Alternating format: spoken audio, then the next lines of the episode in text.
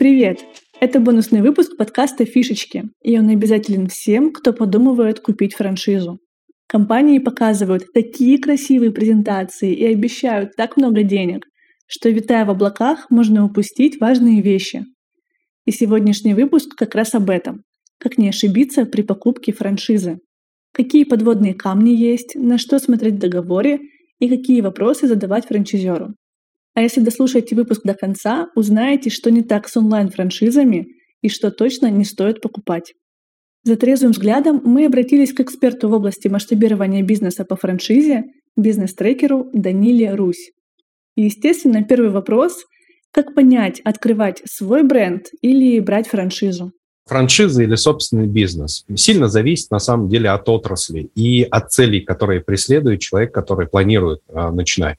С чего стоит начать? Первое, к чему лежит душа и какие есть скиллы да, у человека. То есть вот, например, берем а, банального среднестатистического человека. Надо посмотреть, что у человека хорошо получается, где у него есть достаточно хотя бы какая-то фундаментальная база компетенций, на основании чего смотреть отрасль, в какую хочется отправляться. Это может быть недвижимость, это может быть бьюти, это может быть все, что угодно, абсолютно не имеет никакого значения. На каких-то базовых фундаментальных компетенциях это строится. Дальше от этого отталкиваться. Если мы говорим про какой-то традиционный бизнес, это в принципе плюс-минус все понятно. В какой-то степени выгодно купить франшизу, в какой-то степени выгодно начинать бизнес самостоятельно. Почему именно так, а не как иначе? Здесь я, как правило, включаю математику. Ну, то есть калькулятор. Берем калькулятор и понимаем, если мы, например, рассматриваем ту же сферу бьюти, что мы получаем, если мы становимся под крыло какого-нибудь крупного игрока или не крупного игрока, неважно, да? Мы садимся и считаем математику. Что мы получаем? В первую очередь надо смотреть не на обертку, а надо смотреть на содержание договора потому что в обертке выглядит одно, в договоре лежит абсолютно другое в плоскости. Смотрим, это договор лицензии или договор коммерческой концессии. Простым языком мы делаем пересчет. То есть если мы получаем там перечень каких-то услуг по договору там лицензирования либо коммерческой концессии, мы считаем, сколько это будет стоить, если мы будем этим заниматься самостоятельно. Да? И если мы понимаем, что если мы будем это делать самостоятельно, то смысл теряется, например, в приобретении франшизы. Или если там нет никакой, например, уникальности. Или, например, франшиза не решает никаких болей, например, в этой отрасли.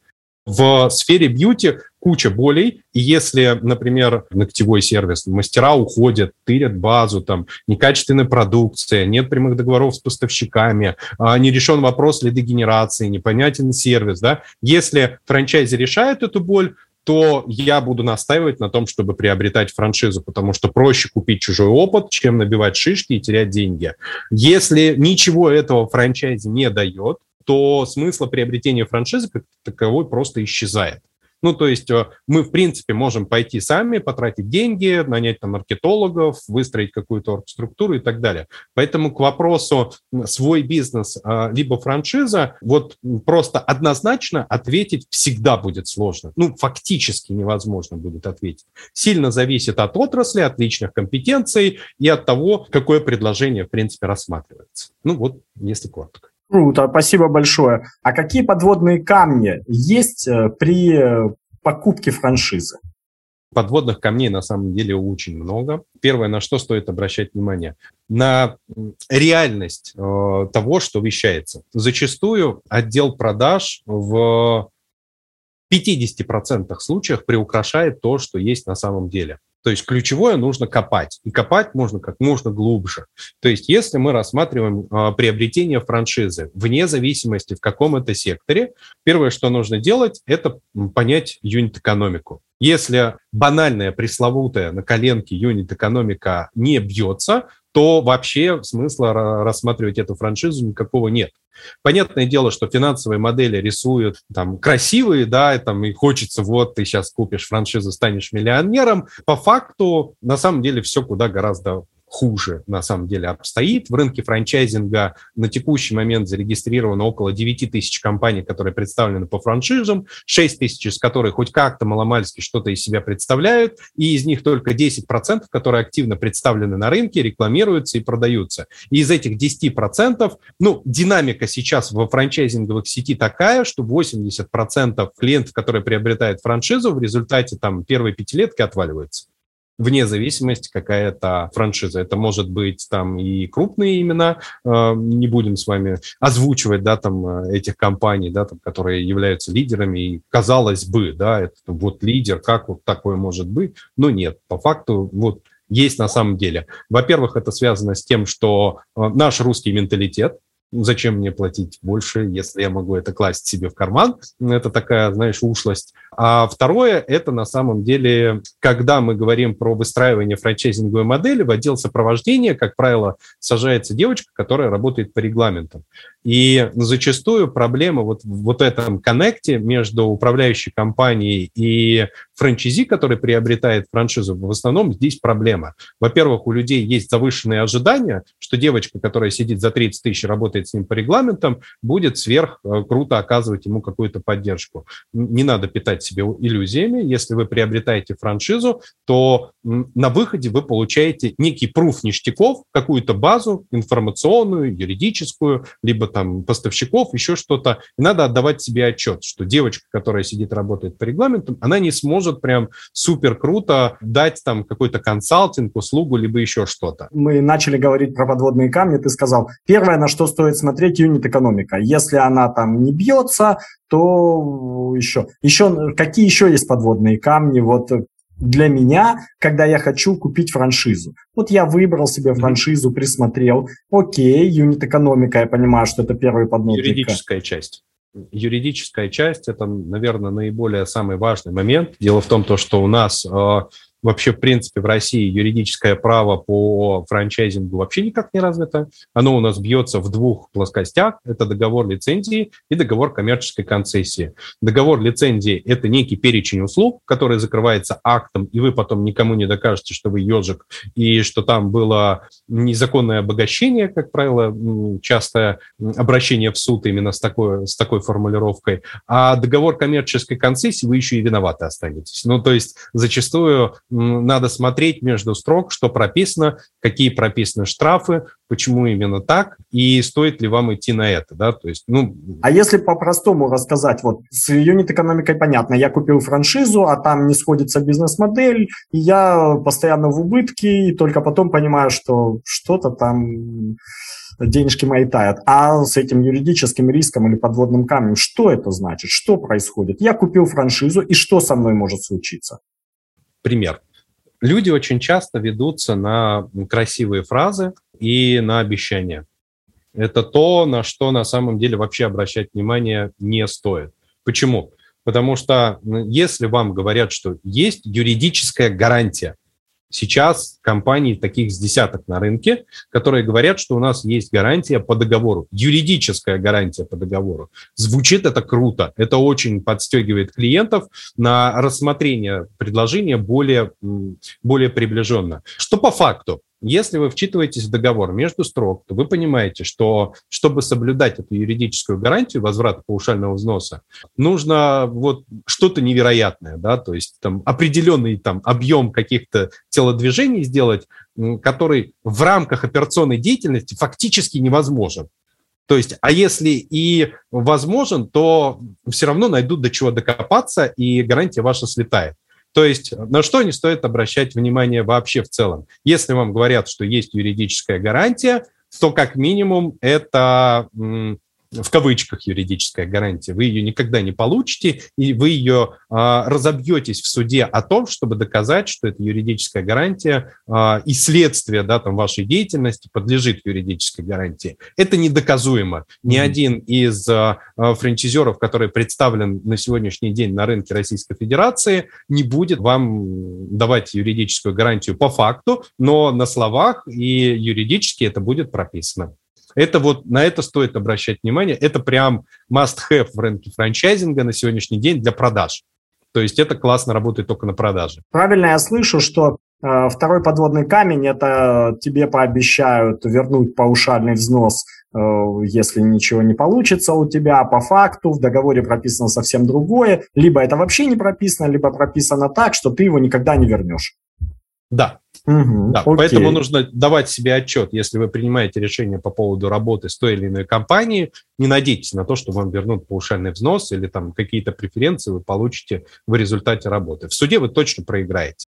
Понятно. Что еще? Есть еще что-то? Давай еще один какой-нибудь добавим. Там распространенный риск бизнес-модель раз, юридические вот эти гарантии два. Есть еще что-то? Ключевое всегда, на что я хочу, хотел бы, да, чтобы рынок обращал внимание, это клиентский сервис и маркетинг. Вот на текущий момент наступило там 24 февраля, и рынок поменялся. Поменялась конъюнктура, поменялись рыночные реалии, в том числе поменялся инструментарий с точки зрения привлечения клиентов. Так вот, если вот эта ключевая задача не решена, то вам надо давать себе отчет, что вы покупаете франшизу, и с этой проблемой вам придется оставаться наедине с самим собой. И это придется решать самостоятельно, своими силами, с привлечением там, сторонних подрядчиков, э, компаний, ремесленников, там, маркетологов, таргетологов, директологов и так далее. На текущий момент работают э, достаточно хреново инструменты, будем откровенно говорить. Э, Яндекс скручивает бюджеты, и стоимость лида огромная просто, в том числе там и в поисковой системе, и в рекламной сети Яндекса в РЦЯ. ВК пока еще не адаптировались под э, такой наплыв аудитории и, откровенно говоря, интерфейс и все возможности еще там с 90-х. Вот как были они, так и остались. Поэтому фактически даже когда вы выходите в таргетированную рекламу ВКонтакте, э, это приносит результаты, но качество трафика и стоимость заявки, она может не биться вовсе с юнит-экономикой. Поэтому, когда вы открываете какое-либо направление самостоятельно, либо по франшизе, первое, чем нужно задаться, это откуда вы будете привлекать клиентов, как они у вас будут двигаться по воронке и что вы будете видеть по результатам РОМИ, показатель возврата на инвестиции, и РОЙ, показатель возврата на инвестиции в юнит экономики на выходе. То есть надо прям первое, что делать, это выстраивать воронку. Mm-hmm. То есть если есть понятная воронка с понятной экономикой, то есть смысл пробовать. Да? А если этого нет, нет срезов, нет пруфов, нет опыта, нет воронки, которую вы можете посмотреть, где есть движение, есть понятная юнит-экономика, понятная стоимость заявки, понятная конвертация из этой стоимости заявки в кэш, да, там, угу. а, со всеми а, расходами и доходами и так далее, то в это влезать вообще, в принципе, тогда не стоит. Неважно, какой это бизнес и что вам там обещают. Угу. Понятно. А еще у меня такой вопрос сразу возник. Вот ты когда говорил и приводил примеры, там, нейл-салоны, я так понимаю, что франшизы часто связаны все-таки с офлайновым бизнесом, правильно? Чаще связаны с офлайновым бизнесом. Не факт, потому что сейчас очень много в медийном пространстве, например, представлен франшиз, которые по большей части онлайн. Ну, то есть сейчас преобладает в информационном поле э, франшизы и активно будут развиваться франшизы до миллиона рублей. То есть в секторе все-таки эконом. Ну, а зачем тогда давать франшизу кому-то, если ты онлайн, если ты можешь оказывать услуги, находясь где угодно? Зачем тебе тогда нужно кому-то давать франшизу? Во-первых, э, франшиза – это хороший способ масштабирования. Да? Во-вторых, это хороший, это определенный юнит. Да? То есть если мы вот берем традиционный бизнес, это юнит, да? и этот юнит приносит какой-то доход. Франшиза – это такой же юнит. При правильно выстроенных алгоритмах он тоже приносит доход. В какой-то степени это может быть с паушальных взносов, и зачастую там в процентах, наверное, 80, это все-таки модель построена на паушальных взносах, где при всех прочих равных расходах и доходах а, вы зарабатываете какой-то X. Да? А остальные 20% это все-таки рассчитанные на роялти, ну, либо какую-то таксу. Ну, я скорее компания. вот о чем, что если у меня онлайн-школа, допустим, чисто онлайновый бизнес, да, онлайн-школа, э, зачем мне давать э, франшизу кому-то? Я могу продавать на всю страну, на весь мир. Мне, наверное, интересно давать франшизу, если кто-то может что-то локально сделать где-нибудь там в Воронеже или в Краснодаре или в Мадриде, да, там, э, добавить мне какую-то ценность. Тогда я могу. Но если это не так, то для чего мне это? Но есть два ответа на этот вопрос. Первый ответ – это обогащение – то есть заработок, прямой заработок, да, если есть компании, которые продают франшизу, заведомо понимают, что это не рабочий mm, То есть я понимаю, что в Мадриде ничего покупать не будут, но ну, я туда продам франшизу, туда продам. да. Франшизу, понятно, да. первый ответ. А, второй – это способ увеличения себя. Ну, то есть приведем тот же пример, да, вот у тебя есть онлайн-школа, uh-huh. ты что, что-то где-то кому-то преподаешь. Uh-huh. То есть у тебя есть методология, которой обучаются люди, на выходе выходят с какими-то определенными навыками, и в этой юнит-экономике у тебя получается там такой-то, такой-то результат.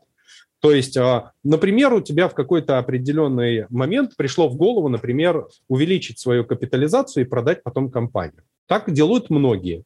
Для того, чтобы увеличить капитализацию, ты выходишь в офлайн офисы mm. да, куда приходят люди непосредственно, они занимаются, ты получаешь официально сертификацию Министерства образования и выдаешь официально людям сертификаты и начинаешь почковаться методом филиальной сети через франчайзинг. Соответственно, люди платят тебе, ты говоришь им, открывай вот там офис, вот такая аренда, вот такая локация, вот столько у тебя должно быть рабочих мест, вот такая у тебя аудитория, вот столько у тебя потоков, вот такая стоимость среднего чека, вот такая стоимость следа, вот столько преподавателей, вот по такой методологии. Ты сказал, есть два ответа. Первый, по сути, обогащение. Мы кого-то обманули, скажем так. Второй, все-таки связка с офлайном есть какая-то. Да. И здесь вопрос-то мой был какой? Кажется, что самый большой риск это риск места. Да, вот ты хочешь открыть там пиццерию или нейл-салон, или школу английского языка, там, или онлайн-школу чего-то, офлайновый филиал, и место для тебя самый главный риск, ну, твой локальный рынок. Угу. Э, является ли это подводным камнем? И ты вот говоришь, нет, нет да? Нет, не является. Объясню почему. Потому что если человек, который приобретает франшизу, думает, что ему подберут классную локацию, то это большое заблуждение. Когда вы подбираете себе локацию, вы должны давать себе отчет, что это нельзя переложить на кого-то другого. То есть к этому вопросу нужно подходить максимально самостоятельно, максимально погружаться в этот вопрос. То есть где вы открываться будете, под каким соусом, какая арендная ставка, какой проходимый трафик, где это будет спальник, либо центр, либо проезжая часть, либо проходящий трафик. И это нужно делать самостоятельно. Ни в коем случае нельзя это отдавать на откуп там, франчайзеру. Франчайзер может сказать, но потом, если у тебя не пошло, он скажет, ну, не срослось. И что тогда в этом случае? Кого винить? Винить франчайзинговую компанию? Нет, сам будешь виноват, потому что ты не погрузился в этот процесс. Поэтому это нельзя считать подводным камнем. Но с другой стороны, ты же сказал, вот я, я понимаю, что в Мадриде продаваться не будет, потому что рынка там нет как бы. Но кто-то у меня там хочет купить и у меня есть соблазн такой, и ты о нем сказал, там, обогатиться, сказать ему, все будет хорошо, рынок нормальный, а у него опыта нет, он поэтому и покупает франшизу, полагаясь на то, что у меня есть опыт, воронки, они действительно есть, которые работают для рынка там Воронежа или Краснодара. А для рынка Мадрида я понимаю, что не сработает, но я ему это продам. Э, это же риск, огромный риск, на который покупаются, как мне кажется, большинство начинающих франчайзи. Им франчайзер говорит, смотри, в Москве все работает отлично, у тебя в Ижевске или Нижневартовске или Туве там где-то, в Абакане тоже сработает. Он такой, ну ладно, раз они там говорят, наверное, они как-то знают. Там, ну, попробую.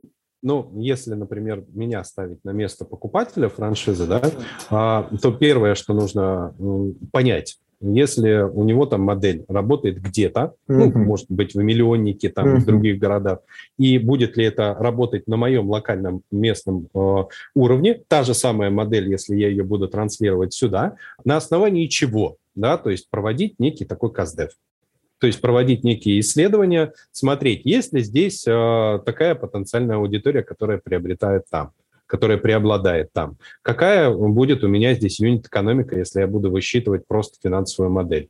строить, сидеть по, конкретно под локацию, под регион. Если у франчайзи задача обогатиться, он обогатится. Не за твой счет, ну, за другой счет, значит, обогатиться. Если у франчайзи есть задача почковаться и взращивать своих партнеров, то, безусловно, нужно погружаться в процесс куда гораздо глубже. То есть если вы хотите быть представлены в том или ином регионе, то нужно провести исследование этого региона. Что там за аудитория, кто там преобладает, сколько там целевой аудитории, какой потенциал рынка, а, какими способами привлечения клиентов работать, потому что в одном регионе работает, например, ВКонтакте, в другом он не работает. Ну, то есть, например, там у нас, например, Кавказ работает вообще своеобразно, и там может какой-нибудь Вася Пупкин сказать, и все придут к тебе, да, а Инстаграм вообще может не работать, или лидеры мнений могут не работать. Ты можешь повесить баннер, и баннер будет больше привлекать заявок, чем если ты там у какого-нибудь Хабиба дашь рекламу там за 700, 700 тысяч рублей, там какой-нибудь пост купишь у То есть правильно я понимаю, что вопрос привлечения, вопрос маркетинга, вопрос вывода этой франшизы на рынок всегда на тебе?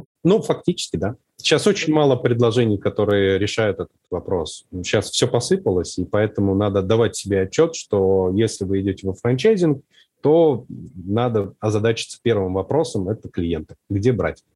Тогда я вернусь снова и первый вопрос задам. Если у меня есть идея своего бизнеса, и я как-то ее там понимаю, и есть идея купить франшизу, и все равно вывод продукта на рынок, привлечение клиентов все равно будет на мне, Тогда как мне выбрать, свой бизнес или франшизу? Чем лучше эта франшиза? Опять же, ну вот смотри, если мы берем, например, какую-то специфику, какую-то отраслевую специфику, да, где мы не обладаем никакой экспертизой, то нужно понять, соизмерим ли паушальный взнос тем объемом знаний и опыта, который ты получишь, приобретая в результате франшизы.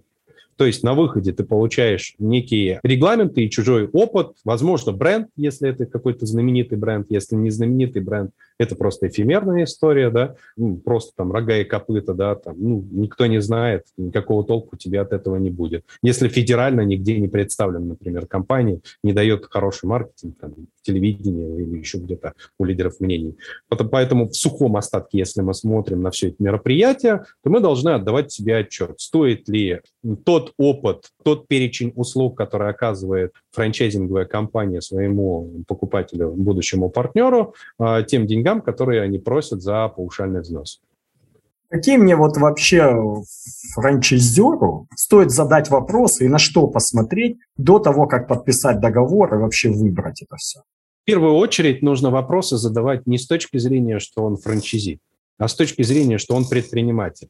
Угу. Ну вот, понимаешь, я прихожу, если, например, а, я хочу открыть такой же бизнес, как вот у человека, который ведет этот бизнес. Угу. Я буду задавать вопросы по тому, а, как ты начинал, что ты делал, где ты открывался, как ты нашел помещение, сколько у тебя на это ушло времени, на основании чего ты принял решение именно здесь открыться, а как ты считал эту математику, а какой пеший трафик, а как ты еще привлекаешь клиентов, а какой у тебя средний чек, а как э, ты работаешь с аудиторией, а сколько у тебя персонала, а через каких поставщиков ты работаешь. То есть у меня вопросов mm. в рамках пяти минут возникает в голове больше сотни, на которые я действительно хочу получить ответ. И мне франчайзинговая компания для этого не нужна. Я могу сесть в машину и провести опрос у собственника. Единственное, мне до собственника надо добраться. Понятно. А Тогда тебя как эксперта хотел спросить. Я думаю, что ты в любом случае сталкивался с э, франшизами какого-то общепита. Какие там могут быть подводные камни, на что мне, как человеку, который выбирает франшизу, может быть, Дода Пицца, может быть, какого-то другого общепита, стоит посмотреть. Ведь есть же отраслевая специфика своя, и ты с нее и начал. Вот на что мне стоит посмотреть, и что для меня потом в будущем может быть какой-то точкой напряжения или какой-то неприятной неожиданностью. Хорошо, приведем пример. Есть определенные общепиты, которые продают свою франшизу заведомо убыточную. Угу. Очень известные, очень знаменитые, под э, эгидой определенных звезд. Black, а дальше uh-huh. не буду продолжать. Uh-huh. А, вот есть такие компании, которые, где ты просто открываешь финансовую модель, начинаешь считать расходы, та та та та та та та та то на выходе ты еще и должен остаешься. Uh-huh. Это вот, опять же, к вопросу, с чего мы начали, да? На что обращать внимание? Вот на все то, о чем я ранее говорил, стоит обращать внимание вне зависимости, какое это имя, какая это репутация, известная или неизвестная компания.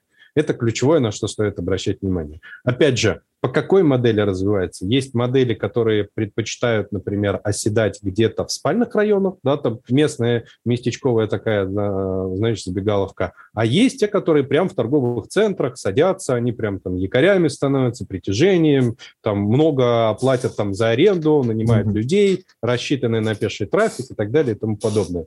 А сейчас же тоже конъюнктура поменялась, и поэтому вопрос, например, а, посадки в какой-то крупнопроходимый торговый центр вызывает вопросы. Почему? Потому что крупные игроки с рынка, например, с точки зрения ритейла, там, шмоток, например, там, H&M, там, Zara, mm-hmm. еще кто-то, да, уходили mm-hmm. с рынка. Приведу пример. Например, а, есть торговые центры по типу Коламбуса, да, mm-hmm. у которых упал трафик на 30%. Mm-hmm. Вот если вы строите себе модель, и э, в этой модели не учитывается этот риск, то вероятность вашего банкротства сводится процентов в 90. Угу. Угу. Мы, могли бы мы это предполагать, что такое будет? Нет. Ну, конечно, никто не мог предполагать. Вот, поэтому я и ранее озвучил о том, что сейчас инвестировать в проекты, которые там с окупаемостью выше там двух лет, очень большой риск.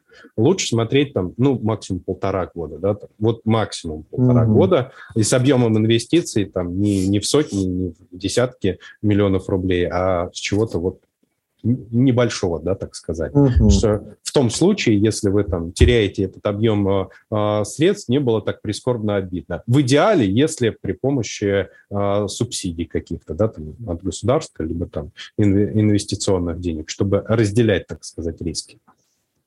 Слушай, ну круто, спасибо тебе большое за такой разговор, прям офигенский, мне кажется, получился. Да, и в качестве итога можно запомнить главное. Если мы выбираем франшизу, мы оцениваем, стоит ли паушальный взнос тех плюшек и того перечня услуг, что за него предлагают. И что в любом случае придется сверять цифры и считать юнит-экономику хотя бы на коленке и с учетом нашего региона.